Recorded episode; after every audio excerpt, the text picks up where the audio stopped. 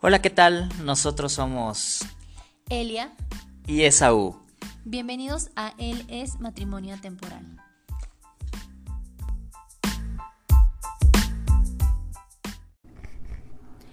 Hola, ¿cómo están el día de hoy? En esta tarde, mañana, noche, a la hora que nos estén escuchando, nos da muchísimo gusto volver a estar aquí con ustedes en un episodio más. Bienvenido a el Él es Matrimonio Temporal. Hola, hola, así es. Aquí estamos de nuevo, de vuelta y vamos a compartirles otro episodio, un episodio más que está increíble. Recordemos que en estos últimos hemos estado hablando en- de- acerca de nuestra nueva etapa como matrimonio, donde nuestra pequeña Erin ha venido a irrumpir y a cambiar nuestras vidas de una manera, pues, totalmente nueva y completa. De hecho, ahorita aquí se alcanza a escuchar un poquito. ¿La escuchan?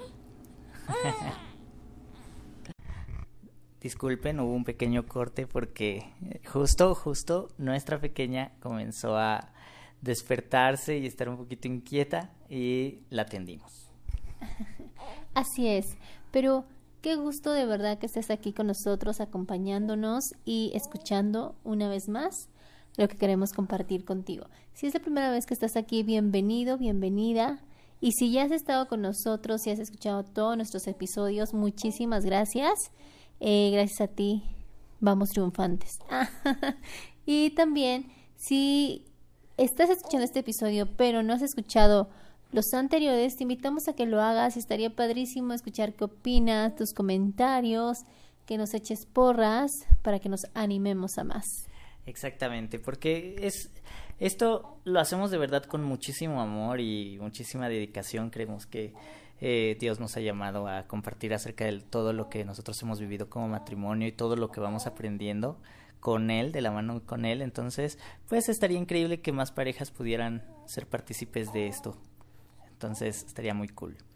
Pero, Les el- mandamos nuestro amor. Síganos también en Instagram. así es, Estamos como él es guion bajo atemporal. Efectivamente. Entonces, hagamos comunidad, crezcamos juntos, ahí estamos también nosotros aprendiendo y pues sí, la dinámica se ha cambiado. La verdad es que con la bebé hemos aprendido a mejor, bueno, yo he aprendido a ser más eh, ordenado y aún así creo que me falta muchísimo cuando veo la labor titánica que hace mi esposa. No se imaginan. Elia es impresionante en organización y en todo lo que hace de verdad. Yo la admiro muchísimo.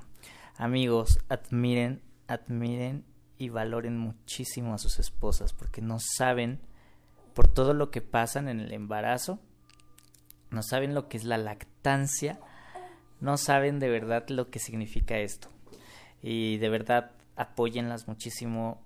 Es difícil, pero sean su hombro, sean su mano derecha, estén ahí para ellas. Se los van a agradecer muchísimo y es lo mejor que pueden hacer.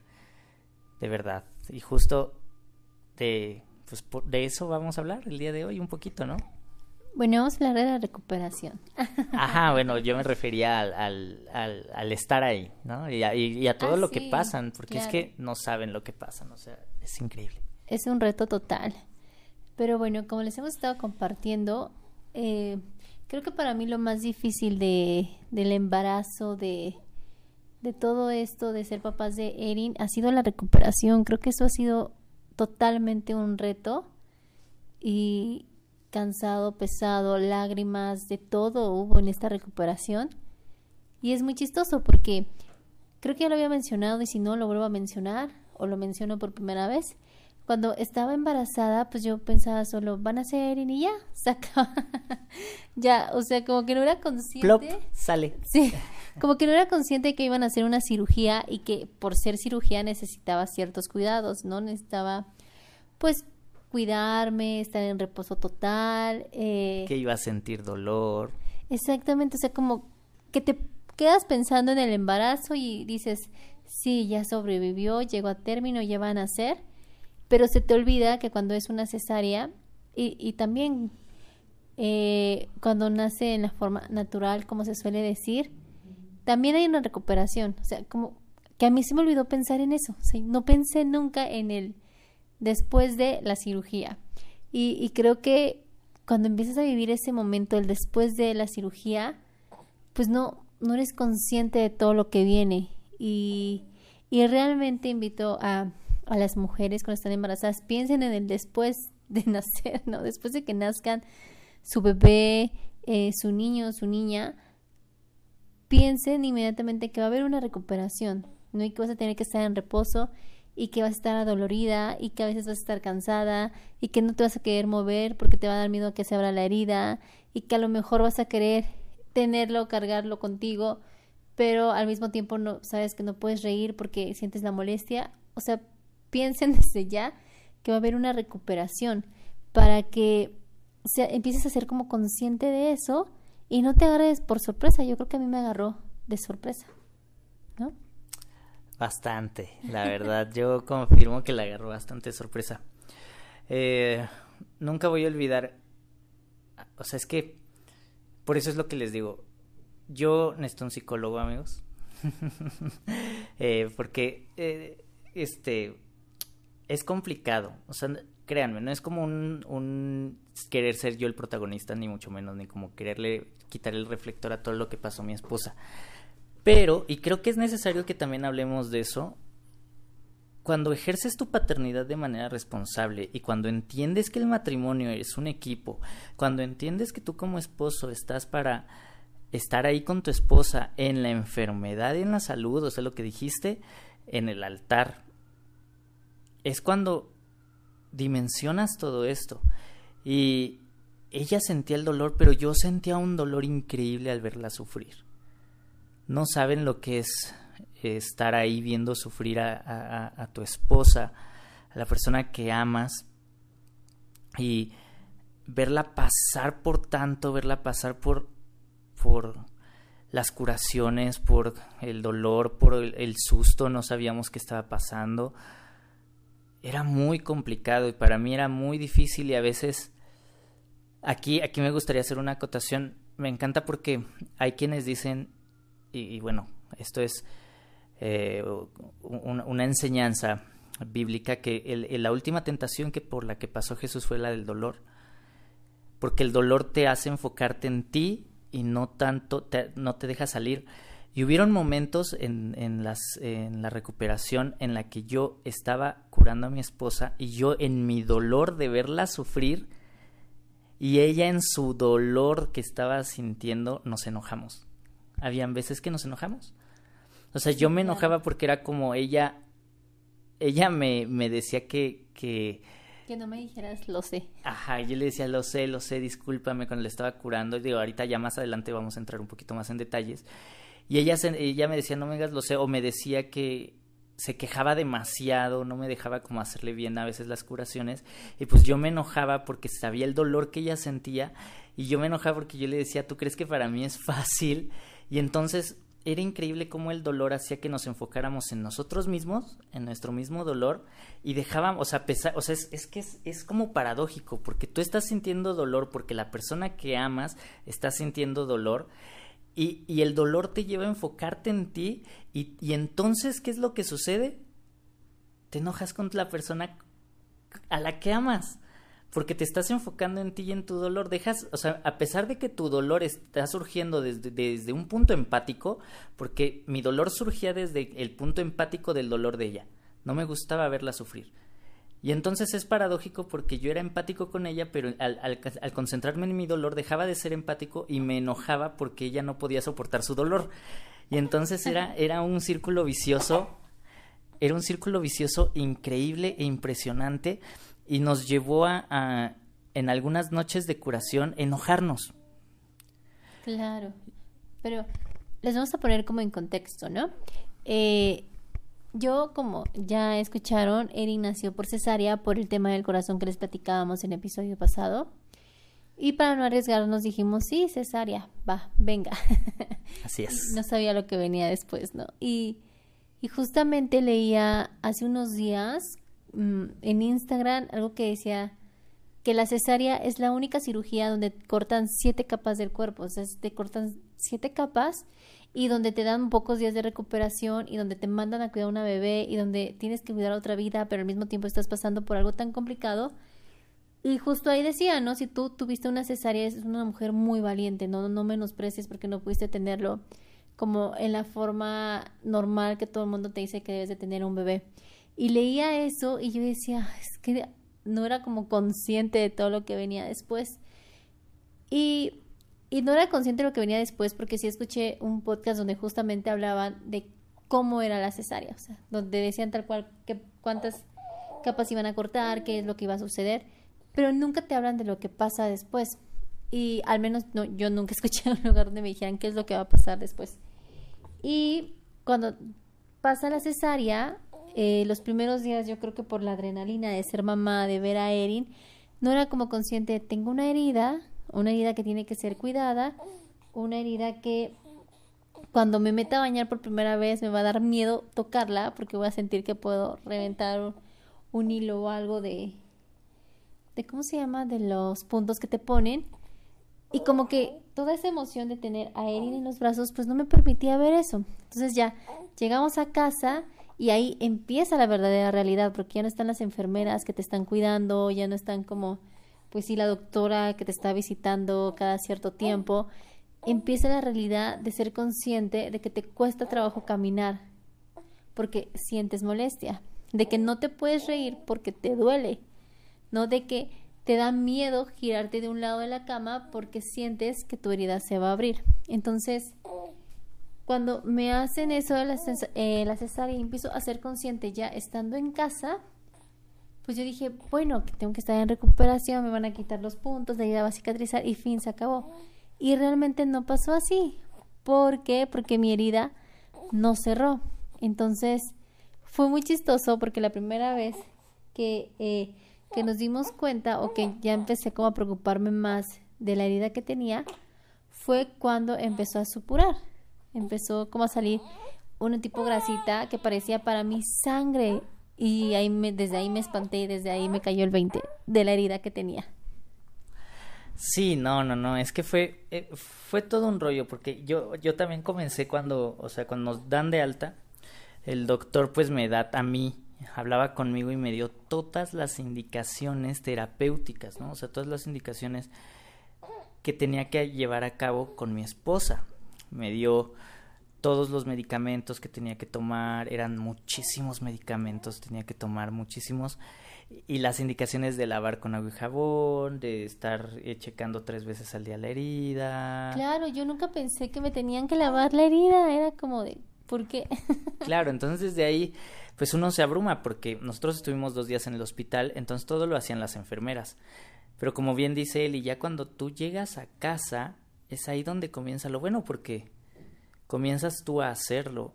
Y a eso súmenle que ya teníamos a una bebé que dependía de nosotros y que si no comía cada dos horas se desnutría o se deshidrataba y la fontanela se hundía, porque no amigos, la mollera no se hunde eh, por que movieron brusco a su bebé. Si se hunde es signo de deshidratación, pero bueno, ya a lo mejor ya hablaremos algún día de los mitos del embarazo y la crianza y eso. Estaría buenísimo un capítulo así.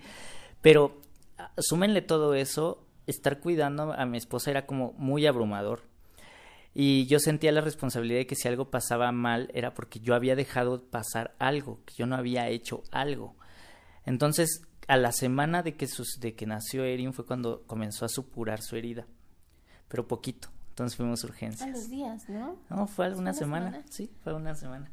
Entonces fuimos a urgencias y en urgencias le dijeron pues que no era sangre, que era una grasita, ¿cómo se llamaba? Ya ni me acuerdo, cómo tenía un nombre y se me fue olvidó el nombre, que ahorita se me fue el nombre completamente, que era, este, era una grasita que sale, que sale, sí, que en cualquier cirugía es normal que se haga, pero el cuerpo lo que tiene que hacer es que el cuerpo solo la desecha. Exacto. Pero mi cuerpo no lo hizo. Entonces, cuando tu cuerpo no lo hace, esa grasita se acumula y lo que hace es que busca una salida.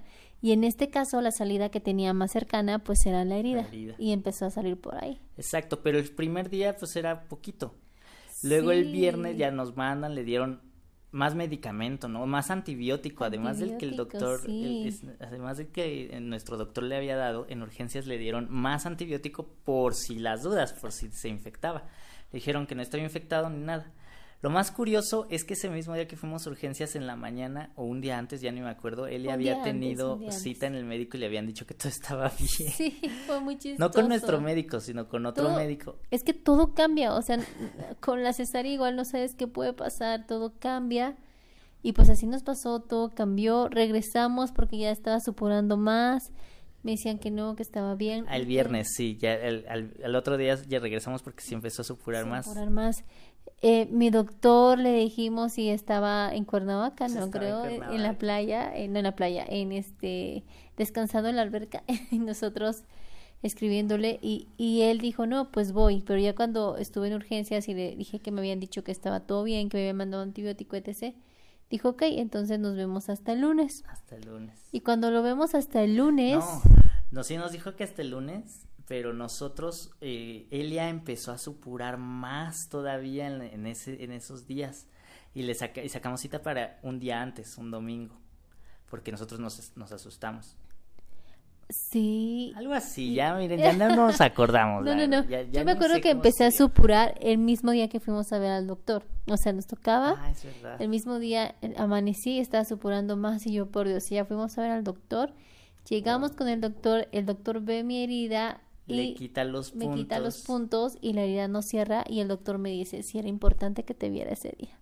Y yo no, y ahí empezó todo, porque cuando me quita los puntos y me dice que no cerró, yo dije, oh por Dios, porque mi mayor miedo, que era justamente que se abriera la herida, o sea, sucedió, no se me abrió, no se me arrancó ningún punto ni nada, pero no cerró, o sea, no cerró, y yo así como de, no puede ser, estaba ya con el miedo total, si ya me daba miedo que me tocara los puntos, el simple hecho de bañarme y saber que tenía que lavar donde tenía los puntos, me daba miedo, ahora con una herida abierta, era como de, oh my god, voy a morir. O sea, si te llega a pasar eso. Y de hecho, ¿no? Inclusive, cuando iba al doctor, cuando supuraba y todo, o sea, esa veía mi cara de angustia de que yo le decía, es que me da miedo que vaya a morir y voy a dejar a Eric y me ponía a llorar. O sea, si era, si es una angustia y, y de verdad, créanos cuando les decimos que hasta que tienes un hijo te das cuenta que todo lo que te ha dado miedo se queda pequeño ante el miedo que te da al ser mamá y al ser papá. Y eso es increíble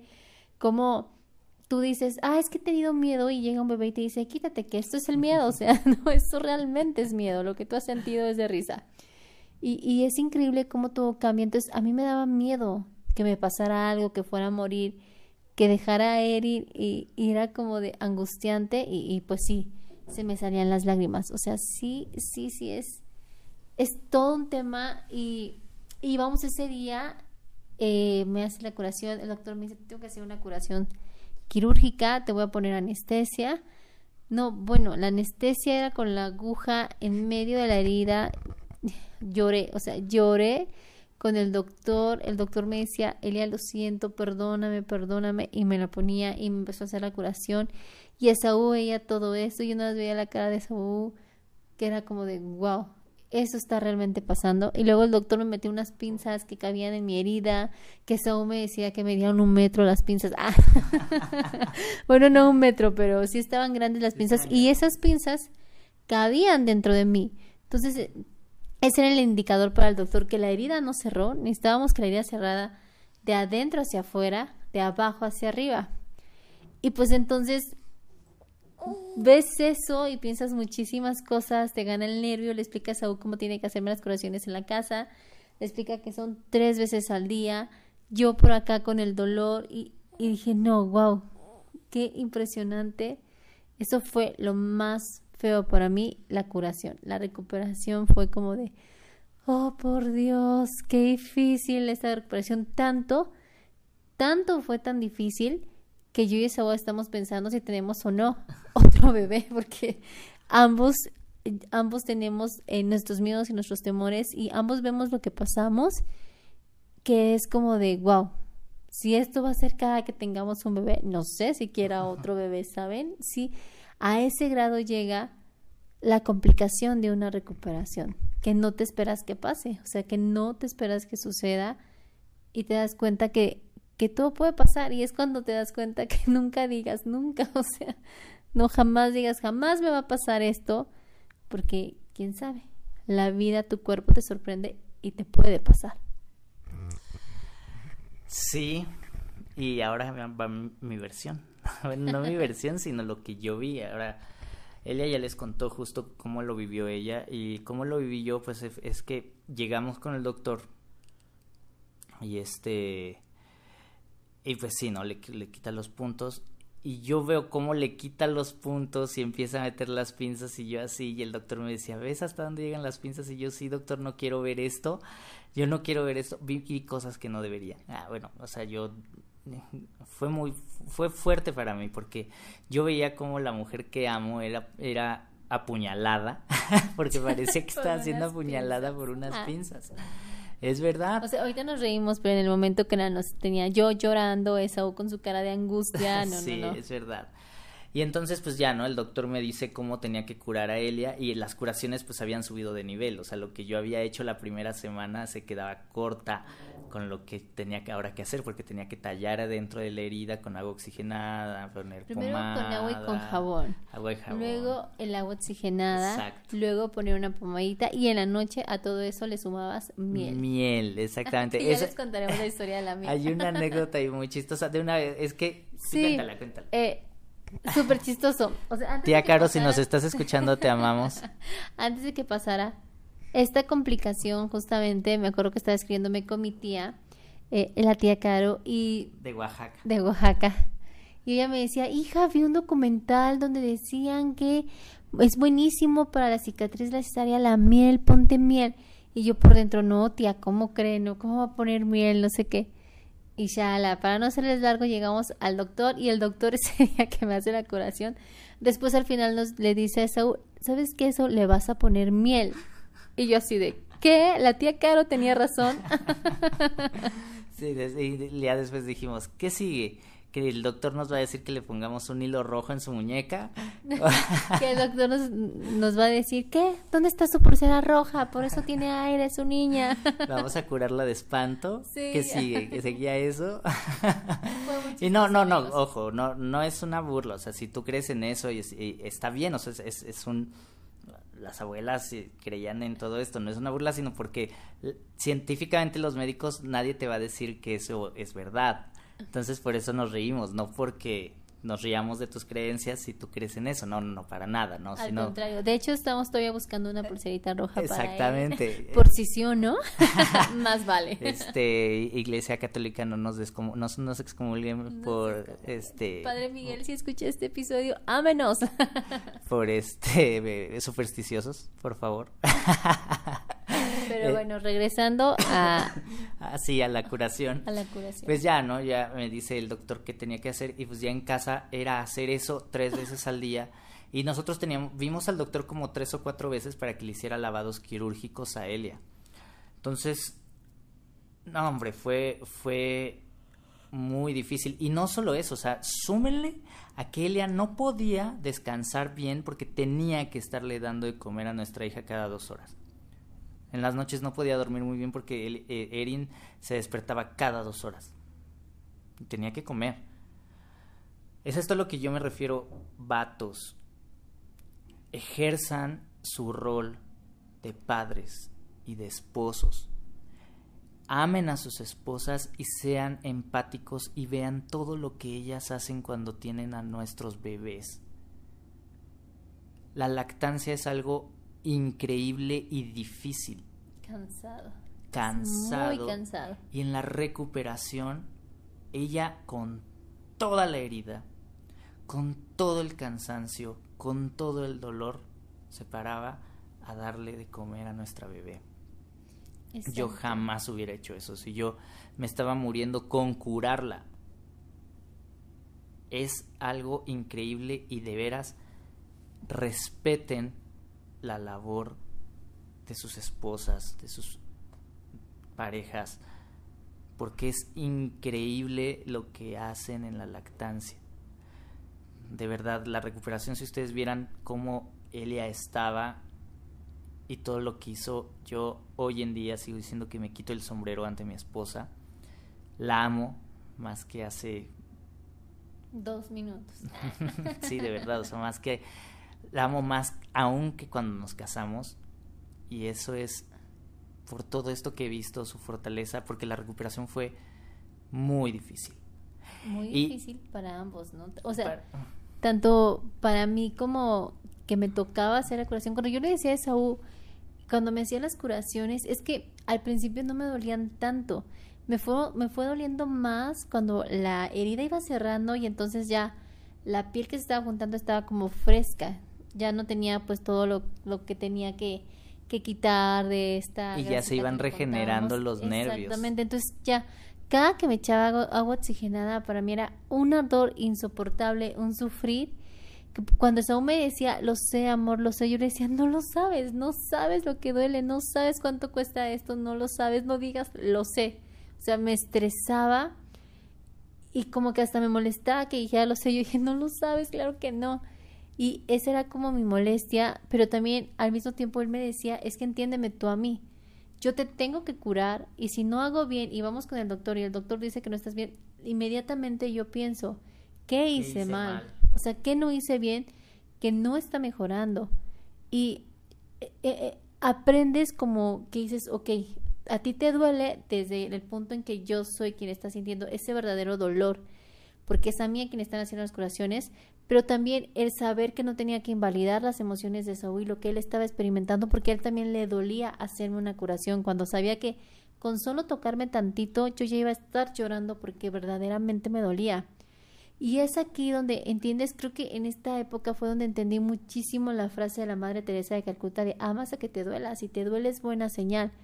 A eso creo que se refería, a esta parte de te va a doler porque la amas tanto que cuando la estés curando, claro que te va a doler, porque ¿quién quiere ver a la persona que ama sufriendo? Nadie. Entonces dices, wow, era, era impresionante. Eh, un día también Esaú me está haciendo la curación y también lloró del coraje, o sea, explotó y dijo, es que es cansado, yo tengo que estarte haciendo las curaciones y también me duele, no puedo con esto. Y fue ahí como darme cuenta de ser consciente y decir, chin, tiene razón. O sea, tampoco lo que él está haciendo es fácil. No, no es para nada fácil. Y fue como entenderlo. Creo que en esta parte de la curación también crecimos, también aprendimos. Y es cuando, por eso yo les decía la vez pasada, o sea, tener un bebé totalmente es amor. O sea, es amor en todas las palabras, porque creo que nadie, nadie, nadie se atrevería a pasar por todo eso si no es más que nada por amor. Es verdad. Y aquí quiero hacer también una mención especial a mi madre, que como lo dijimos en el episodio pasado, mis papás nos hicieron un, un, gran paro, pero mi mamá aquí estuvo ayudándonos un mes, estuvo al pie del cañón y me estuvo ayudando con las curaciones. Cuando yo ya no podía más, ella curaba a Elia. Sí, había veces que Saúl le dolía también tanto que era como, amor, le decía a mi mamá que te cure. Y yo sí, está bien. Aparte, era muy chistoso porque eh, mi suegra me hacía las curaciones y por pena, por lo que fuera con ella, no lloraba como lloraba con Esaú, ¿no? Y, y Esaú se sentía más tranquilo porque por un instante, un rato, él podría decir, por mí no está llorando, porque yo no le estoy provocando dolor. Entonces creo que sí nos ayudó muchísimo, muchísimo también en esa parte. Y sobre todo también con Erin. O sea, había veces en que Erin se ponía a llorar porque era súper chistoso, la verdad. Erin podía estar tranquila, quieta, durmiendo antes de que me hicieran la curación. Y tantito empezaban a hacerme la curación, empezaba a llorar. Pero inconsolable. Sí, empezaba a llorar y era como, hija, espera, me tienen que curar, no sé qué, porque tenía... Pero era muy chistoso, o sea, segundos atrás podía estar súper tranquila, podía estar en calma total. Ni bien me acostaba para que me hicieran la curación y se ponía a llorar. Es verdad, es verdad. Y yo así de, wow, dije, ay, mi hija está conectada conmigo y siente lo que me va a pasar y me acompaña en ese dolor. Es verdad. Eso, eso que cuenta Eli es totalmente verdad. Y, y, ella no lo pudo decir mejor. Eso es lo que, lo que pasaba. O sea, yo había veces que ya psicológicamente no podía y cuando mi mamá lo hacía ya era como si yo ya no le estoy provocando ese dolor. Y entonces ya cuando fuimos a la última cita con el doctor, este, y mete las pinzas, nos dice todavía, le falta un poquito. Yo, no. es que previamente, cada que íbamos al doctor, les juro que yo iba con, con este, este pensamiento de me va a doler cuando me ponga la anestesia, pero ya sé lo que va a pasar, me va a inyectar en medio. Y luego la anestesia no me hacía efecto. Entonces tenía que volverme a inyectar otra Tiene vez. una súper tolerancia. No, por favor. o sea, no, no, no, no. Y, y era ir como con esa mentalidad. Y me imagino que Saúl también iba con la mentalidad de voy a sufrir, voy a ver. Y los dos íbamos, por favor, que la herida ya esté cerrando, por favor había veces... Pero sí iba cerrando, la verdad, iba, cerrando muy rápido. Pero pues yo quería que ya, o sea, que fuera ya cerrada al pues en realidad fueron 15 días los que tardó en cerrar, pero para nosotros fue, pónganle entre 15 y 20 días, pero para nosotros días, fue más o menos. Sí, porque casi sí fue un mes con curaciones.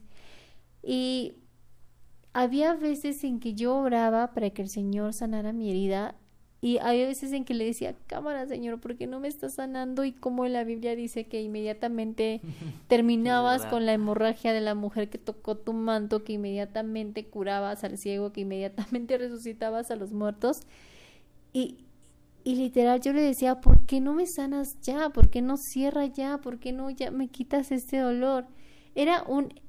Eh, tuve esos días, recuerdo que con Jesús era un era muy chistoso porque era como de, Jesús, esto me duele demasiado, sáname, tú no sabes qué dolor estoy sintiendo. Y luego decía, no, ah, sí, sabes. tú sí sabes porque tú estuviste en la cruz, qué valiente eres. Ay, pero yo llevo más días con este dolor, el tuyo solo duró así, o sea, así era con él, o sea, le reclamaba y luego decía, no, perdóname, tú sí sabes. Y luego decía, pero no, yo ya te gané porque yo ya tengo más días con este sufrir, o sea, y tú ya resucitas, resucitas, ya no te pasó nada, entonces... Era muy chistoso mi relación con Jesús en esos días. Pero sí había momentos en que yo le decía, ¿por qué no me estás sanando? Te estoy pidiendo que me sanes, que ya cierre mi herida y nada más yo no veo que cierre. Y, claro. y recordé un libro que leí sobre sanidad donde decía que muchas veces nos enfocábamos como más en lo malo que en los avances. Entonces justo la recomendación que te hacía ese libro es, voltea a ver el avance que ya tuviste, no voltea a ver que esa situación en la que estás o por la que estás pidiendo sanidad no es la misma desde que empezaste a orar. Entonces eran momentos en los que yo decía, ok, tienen toda la razón, esta vez ya cerró más, ya no entraron todas las pinzas, ya entró bien poquito, ya está cerrando, ya el doctor está con calma, ya. Y impresionante también el doctor porque yo Sí, doctor Guerra, te amamos. si escuchas nuestro podcast alguna vez, eres la onda. Eres la onda. eh, yo y Saúl podíamos ir con toda la angustia del mundo, los dos tomados de la mano, sí, íbamos angustiados, compartiendo esa angustia. Y el doctor nos hablaba y nos daba una paz que, o sea, literal podías decir, está bien, doctor, inyecteme la anestesia. Porque su voz, o sea, su voz. Y la verdad es que el trato fue muy bueno, o sea, el trato fue muy bueno. Reina Madre, patrocinanos. fue muy bueno de, de que el doctor literal sabía que me iba a doler y era como, Elia, perdóname, lo tengo que hacer. Y me estaba curando y era como, ¿cómo estás? ¿Te duele? ¿Sientes? Y yo, no, no me duele.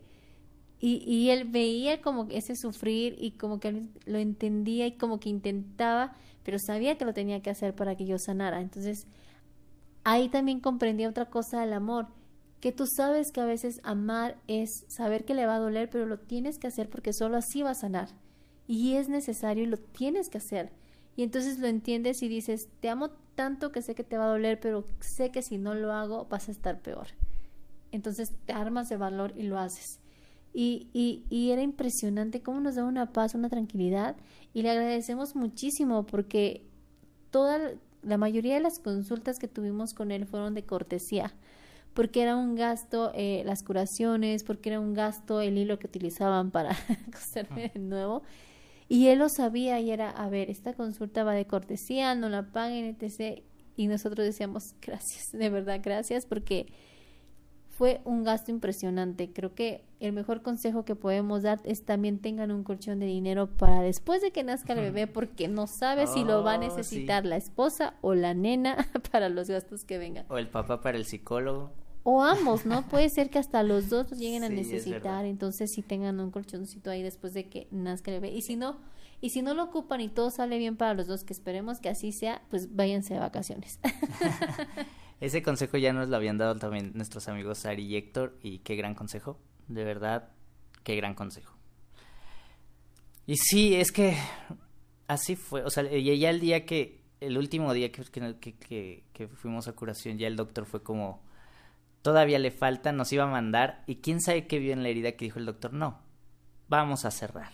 Ya le metió puntos a Elia, nos citó 10 días después, quitó los puntos, todo bien, ya fue como, gracias Señor, al fin, al fin esto terminó.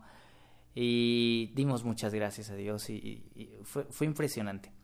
Pero aquí hay, hay, un par de acotaciones que quiero hacer justo antes de, ir terminando el episodio.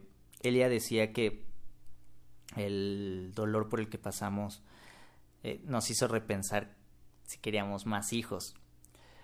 Si tú eres súper católico, este, a lo mejor te estás rasgando las vestiduras después de que escuchaste esto porque sabes que somos católicos y vas a empezar con que somos tibios o algo así, o no sé, ¿no? Pero hay algo que sí me gustaría señalar y es que nuestras creencias no cambian, pero la seguridad de mi esposa también es primero.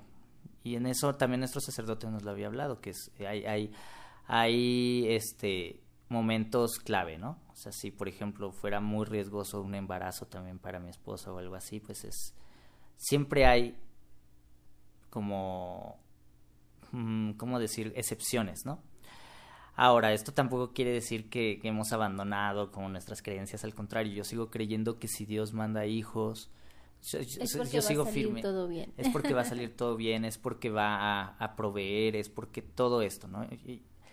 pero en el amor también es entender las situaciones específicas y entender que lo que se pasa no es fácil.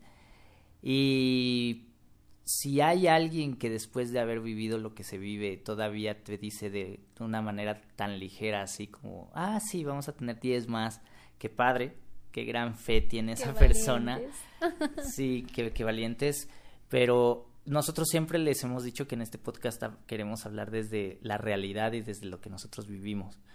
Y desde nuestro camino de fe en el que nosotros también estamos en un crecimiento y conociendo cada vez más a Jesús y en una relación personal con Jesús y nuestra iglesia amada en la que nos vamos a equivocar o no y vamos a seguir creciendo y eso está bien y quiero que sepan que de eso se trata este podcast tiene que también saber que somos humanos, ¿no? Y que es válido decir, híjoles, me estoy repensando si quiero tener, si quiero que Erin sea hijo único o tengo un hermanito. Inclusive el doctor me decía, espérense por lo menos un año y medio. nos dijo que teníamos que, por su corazón de Elia y muchas otras condiciones. Y se empieza a reír cuando le dije, no, doctor, yo creo que con esto va a ser hija única. Y el doctor se empieza a reír. Nos dice que él quería tres. que él iba a empezar a buscar a los bebés. Pero justamente, o sea, es válido también decir, híjoles, tengo que pensarlo. Y ojo, les estamos diciendo lo vamos a pensar, ¿no? Tampoco es como que estamos diciendo, ya no vamos a tener tampoco hijos jamás en la vida.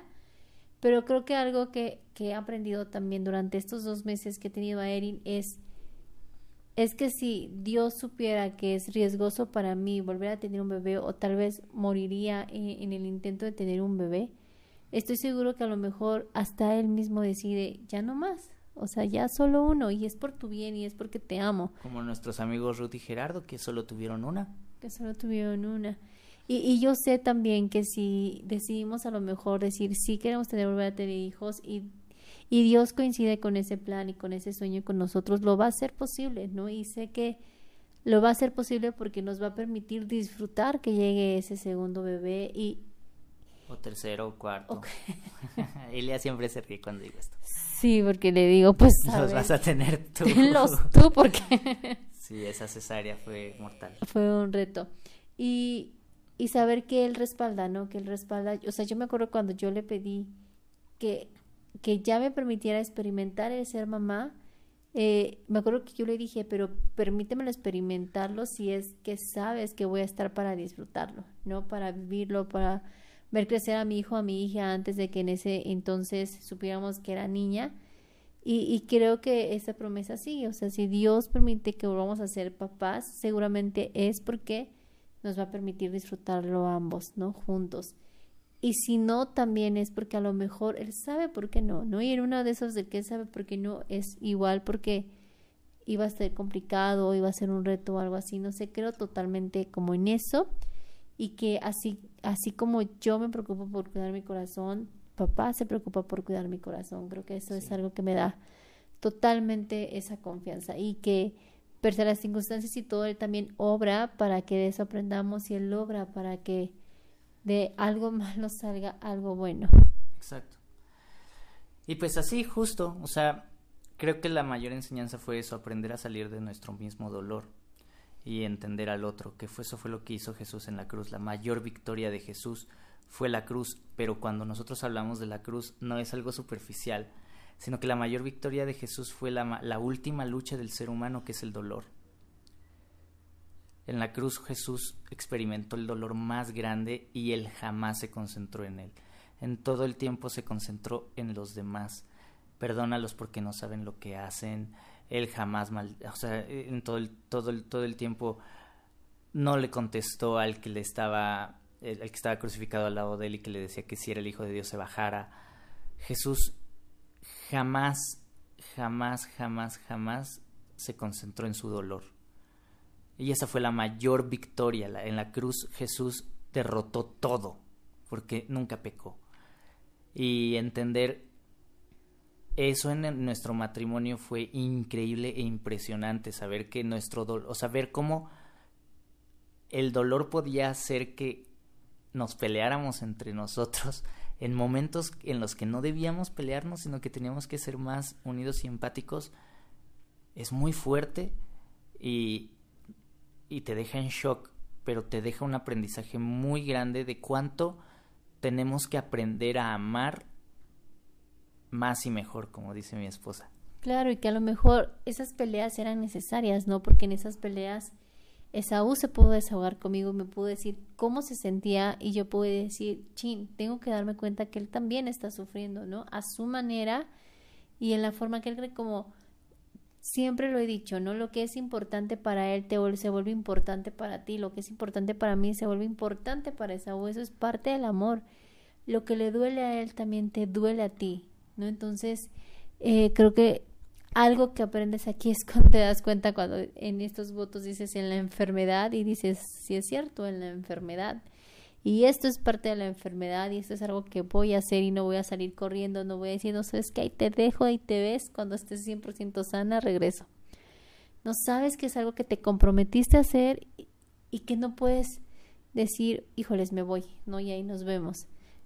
Tienes que estar y tienes que ayudar y, y descubres también lo fuerte que puede ser. Creo que Esaú descubrió lo fuerte que puede ser. Yo descubrí lo fuerte que puedo ser y, y darte cuenta que al final del día ves a tu hija, o en este caso vemos a Erin y dices, por ti está bien, vale la pena. no, ahora yo siento mi herida, veo mi herida y cada que la siento y cada que la veo es, no puedo creer que por ahí haya nacido Erin, o sea, es como impresionante, impresionante y que al final yo lo veo como una herida de victoria, porque es una herida que trajo vida, es una herida que permitió que Erin llegara a este mundo, ¿no? Y, y que aunque me dolió y aunque no cerró, yo le decía a mi cuerpo, cámara, cuerpo, ¿por qué no cerraste? Y, y aún así abrazar mi cuerpo y decir gracias, gracias porque permitiste que Erin naciera, ¿no? Y gracias porque esa herida está empezando a cerrar y gracias por eso, ¿no? Y a veces cuando veía que supuraba era como si mi cuerpo me pidiera ayuda de, ayuda de necesito que me ayudes para poder sanar.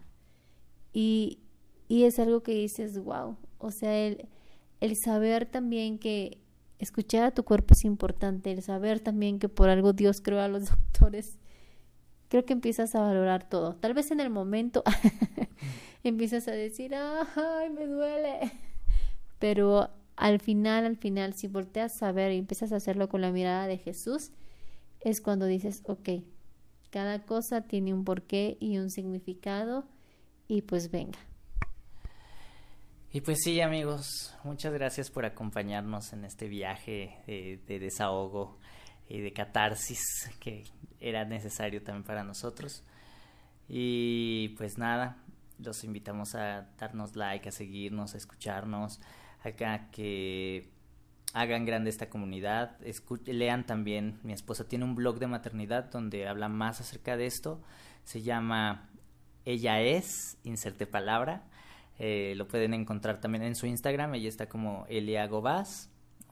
No, creo que ya lo cambiaste, ¿no? Ahora eres, ella es, creo. Se cambió solito. Aparece, pero si la buscan como Elia Gobaz, les aparece. Aparezco, luego dice ella es, pero no sé por qué se cambió, fue muy raro. Ya sé, pero así la, la encuentran, está increíble su blog la pueden leer, se pueden identificar con muchas cosas y muy pronto, la verdad es que yo ahora que soy papá primerizo me obsesioné con el con eh, qué esperar cuando se está esperando la película, pero me obsesioné con el club de papás, amé el club de papás de esa película, si no han visto esa película se las recomiendo mucho, véanla, si están embarazados, este, están esperando bebé, véanla, está muy muy buena y quiero empezar un club de papás vamos a empezar este club de papás. Muy pronto van a tener noticias del club de papás.